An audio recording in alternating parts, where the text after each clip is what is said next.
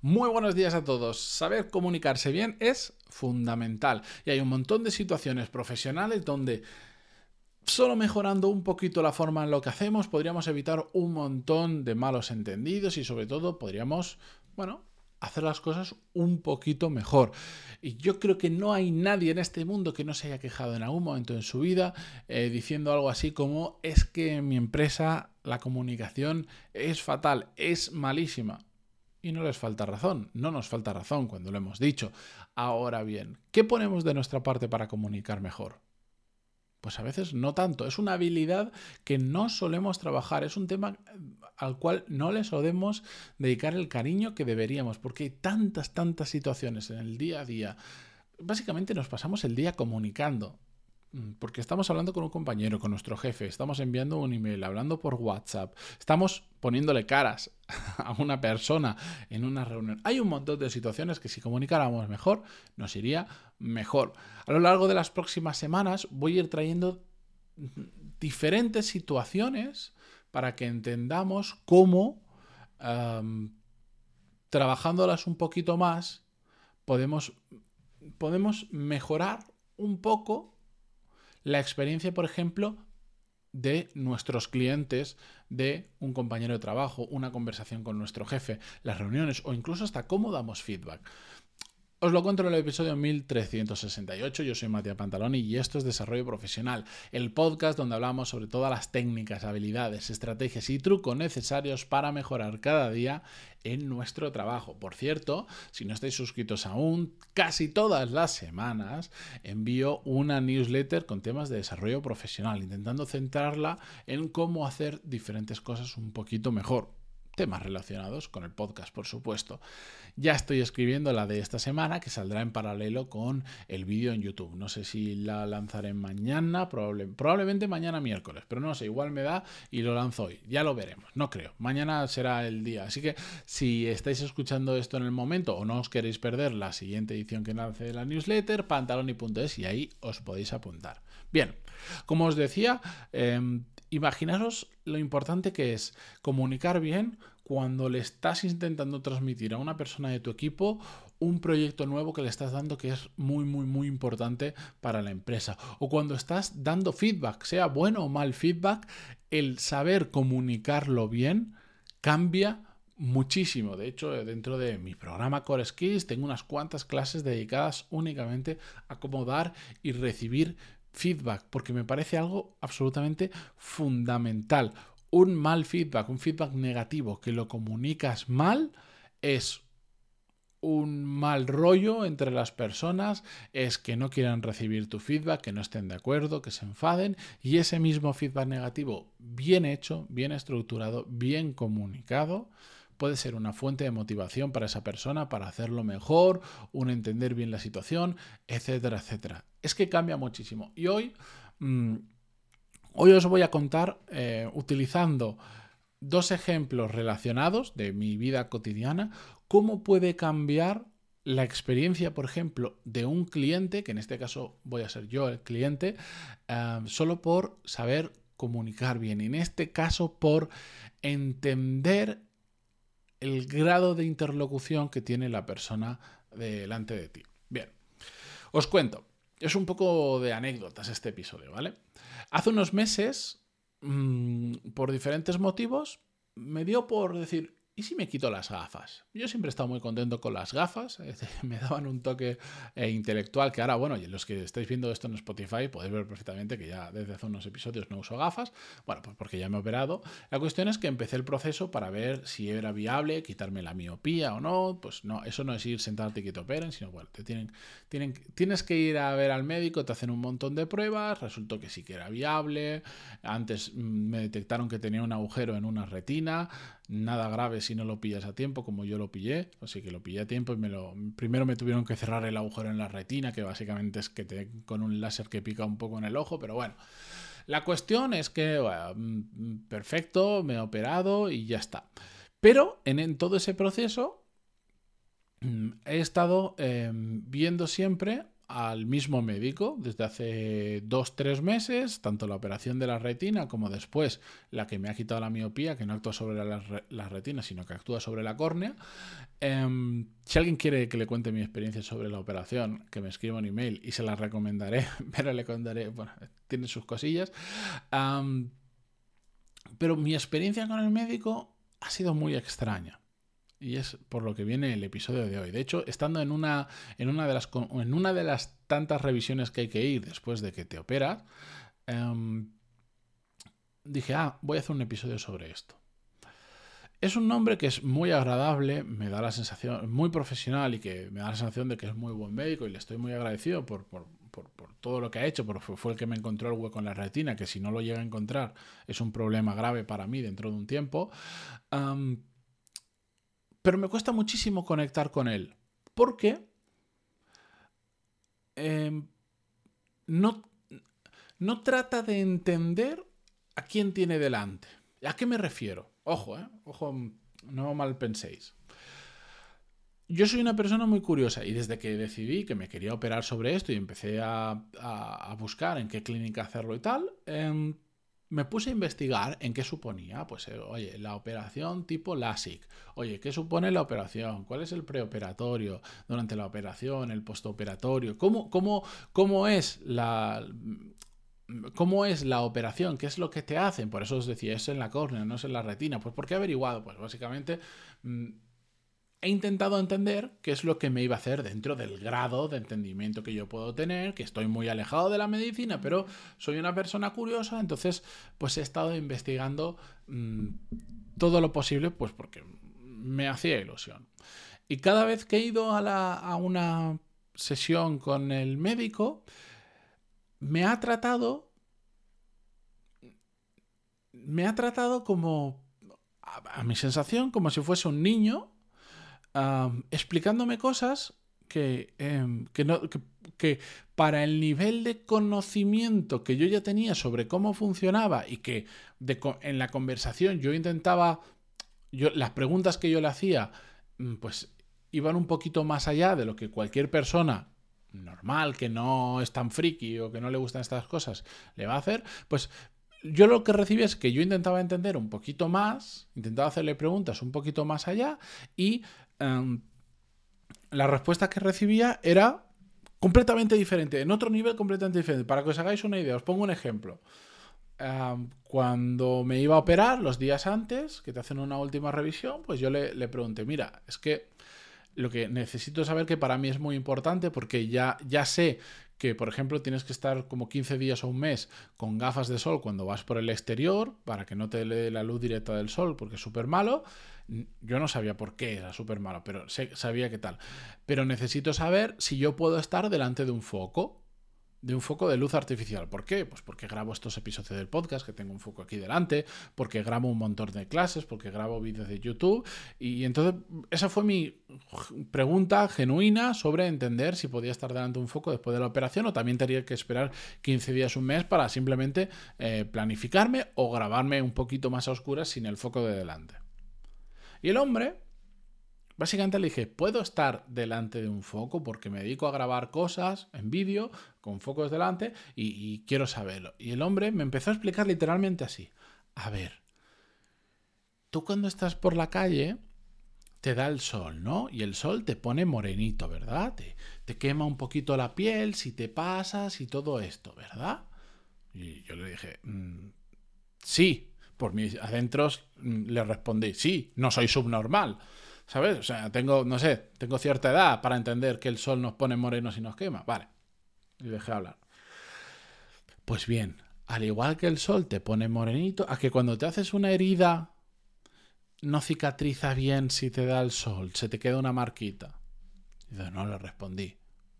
Hacia afuera, sí. Y hacia adentro, sí. No soy subnormal. Bien, pues lo mismo pasa con la cicatriz que vas a tener en la córnea, ¿vale? Que si te da el sol, te da la radiación ultravioleta, y pongo énfasis aquí, si te da la radiación ultravioleta, te va a dejar una pequeña marquita, que no te va a impedir la vista, no te va a empeorar la vista, pero sí te va a dejar una marca que no queremos tener ahí. Por lo tanto, y me dijo, ¿un foco te pone moreno? Y yo, conteniendo mi yo interior, le dije, no, un foco no me pone moreno. Pues entonces no te tienes que preocupar, me dijo el médico. Además me lo decía con una vocecita un poco condescendiente, así, a ver, te tengo que explicar todo desde cero. Claro, a mí me puso terriblemente nervioso, terriblemente nervioso y me... Puedo entender el por qué,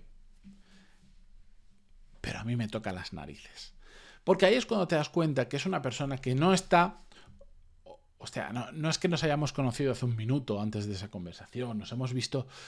Mm, ya me ha metido un láser por el ojo, por decirlo de alguna manera. Nos hemos visto un montón de veces, te he hecho un montón de preguntas.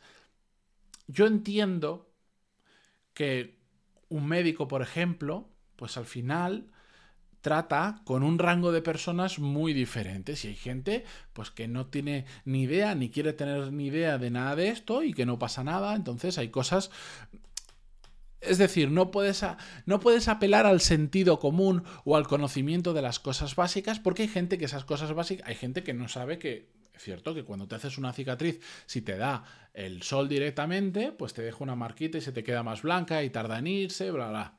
Es cierto. Entonces yo entiendo que él por defecto va a dar por hecho que la gente eh, su grado de interlocución es muy, muy, muy, muy bajito. Su grado de conocimiento de estas cosas es muy, muy, muy bajito. Por lo tanto, te voy a explicar todo de cero como si fueras casi un niño. Entiendo que por defecto partas de esa base. Ahora, después de la cantidad de veces que nos hemos visto, que te he preguntado sobre la operación, que te que perfectamente te has dado cuenta de que mi grado de interlocución es otro, simplemente por interés, porque he investigado, oye, que si no hubiera investigado sería otro tipo de conversación diferente. Y, y te das cuenta un poco de la persona que tienes delante, hostias, no me expliques las cosas así, porque me hace sentir subnormal. Me hace sentir como diciendo, pero este señor, este señor, no sé con quién crees que está hablando, con un niño de siete años que no todavía no sabe lo de las cicatrices bien hecho, este hombre, después de todas las conversaciones que hemos tenido, cuando le pregunto, oye, una duda que no tengo clara, porque yo que no tenía claro, eso pues lo siento, no, no he encontrado en internet un sitio donde me diga que después del ASIC, que es el nombre de la operación, sí puedes estar delante de un foco, pero cuidado con el sol. Cuidado con el sol, lo escucho, pero delante de un foco no sabía. Entonces yo pues, se lo pregunté porque no lo sabía. Pues como tendría ese hombre que haber contestado, que sería más adecuado al grado de interlocución que tenemos, sería no te preocupes porque no es un tema de la luz en general, es un tema de la radiación ultravioleta. Lo que fastidia la operación es la radiación ultravioleta y los focos no emiten radiación ultravioleta. Punto. Ya está. Entonces yo habría dicho, ah, pues tiene sentido, tiene lógica, ya lo he entendido. Muy bien. Es muy importante entender cómo el grado de a quién tenemos delante y el grado de interlocución que tenemos con esa persona. En cambio, yo voy a otro médico eh, muy de vez en cuando, cada varios años, que, digamos que me hace una revisión general y es un hombre que me gusta mucho hablar con él porque es una biblioteca andante y es un hombre que sabe perfectamente ir calibrando mm, al minuto casi con quién está hablando. Y él por defecto te empieza a explicar las cosas súper simplificadas, pero si ve, porque a mí todos estos temas me gustan, tengo aquí al lado mía, no lo veis, tengo una librería y por ejemplo, pues tengo libros de, temas de alimentación y de todo esto porque me, me resulta curioso. Me gusta, me gusta entender el porqué de algunas cosas. Em, cuando yo le voy haciendo una serie de preguntas, él se va dando cuenta de que he ido bicheando un poco, de que he ido intentando aprender cómo funciona, entonces va adaptando su forma de hablar conmigo al poco conocimiento, pero un poquito más que tengo que una conversación normal. Entonces, él al principio simplifica muchísimo lo que te va contando y te da poco detalle y si tú le vas preguntando, él va viendo que entiendes determinados mecanismos de cómo funcionan las cosas, aunque sea muy simple, a, su nivel de conocimiento será un 0,01% de lo que hay que saber o mucho menos, pero ya no es el cero que tiene la gran mayoría de personas pues que simplemente no se dedican a eso y no les interesa el tema. Y él pues se va adaptando y además tú le vas dando y le vas preguntando, él va cambiando su discurso y te va dando la información de una manera diferente. Por decirlo de alguna manera, inicialmente te dice, no comas esto, no comas aquello, evita tal, hazlo en este momento, y cuando le vas haciendo preguntas, te va empezando a dar más información. Mejor cenar verduras hervidas que crudas, porque cuando están hervidas facilitan mucho su digestión. Y de noche, especialmente de noche, todo el día, pero especialmente de noche, a más fácil sea el proceso digestivo, menos energía vas a consumir, más se va a poder centrar el cuerpo en ese proceso de regeneración que ocurre durante la noche, en poner al día pues el hígado, los riñones, bla, bla, bla, bla, y te va contando más. Y si sigues preguntando cosas relacionadas, te va a ir profundizando un poquito más.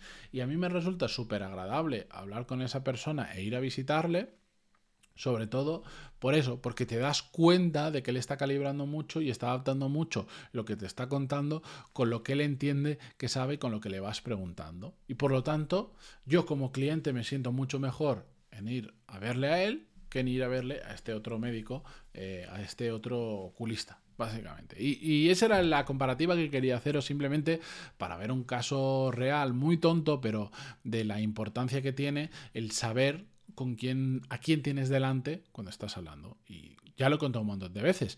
Eh, lo mismo me pasa a mí, pues imaginaros, yo estudio arquitectura, eh, siempre pongo el mismo ejemplo, pero si a una persona que no tiene ni idea de arquitectura, ni tiene interés, le digo no, porque el forjado, porque el alféizar, porque el, em, la cubierta plana o el no sé cuánto, pues me va a mirar con una cara como diciendo, eso, ¿qué es el forjado? Espérate que no me entero ni qué es el forjado, ¿vale?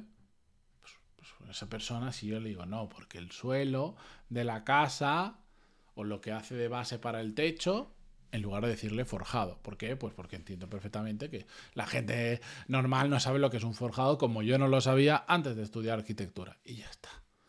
Pero hay que adaptarnos al nivel de interlocución. En cambio, si estoy hablando con mi hermano, con cualquiera de mis dos hermanos, que uno es ingeniero y el otro arquitecto técnico, mm, jamás en la vida voy a decir eh, el suelo o el techo. Voy a decir cuando me refiero a nivel estructural digo porque el forjado. ¿Vale? Porque sé que me van a entender. Y de hecho la conversación va a ser más ajustada y, mejor. ¿Vale?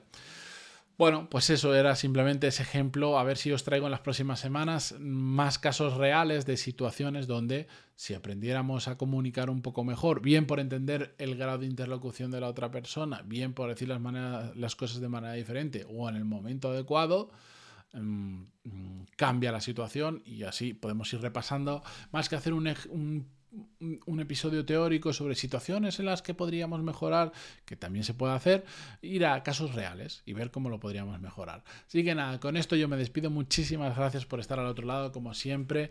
Em, nos seguimos viendo en Spotify, en YouTube, donde sea. Bueno, YouTube es que no es este podcast exactamente, son vídeos específicos para YouTube, pero mm, ahí me tenéis también. Llevo tres vídeos esta semana, el cuarto, y voy a grabar el quinto y el sexto esta semana si me da tiempo para eh, ir empezando a meterle un poquito más de, velocidad a YouTube, que me está gustando bastante el, el hecho de grabar el formato YouTube. Un día si queréis os lo explico. Bueno, gracias por aguantarme tanto rato y hasta mañana. Adiós.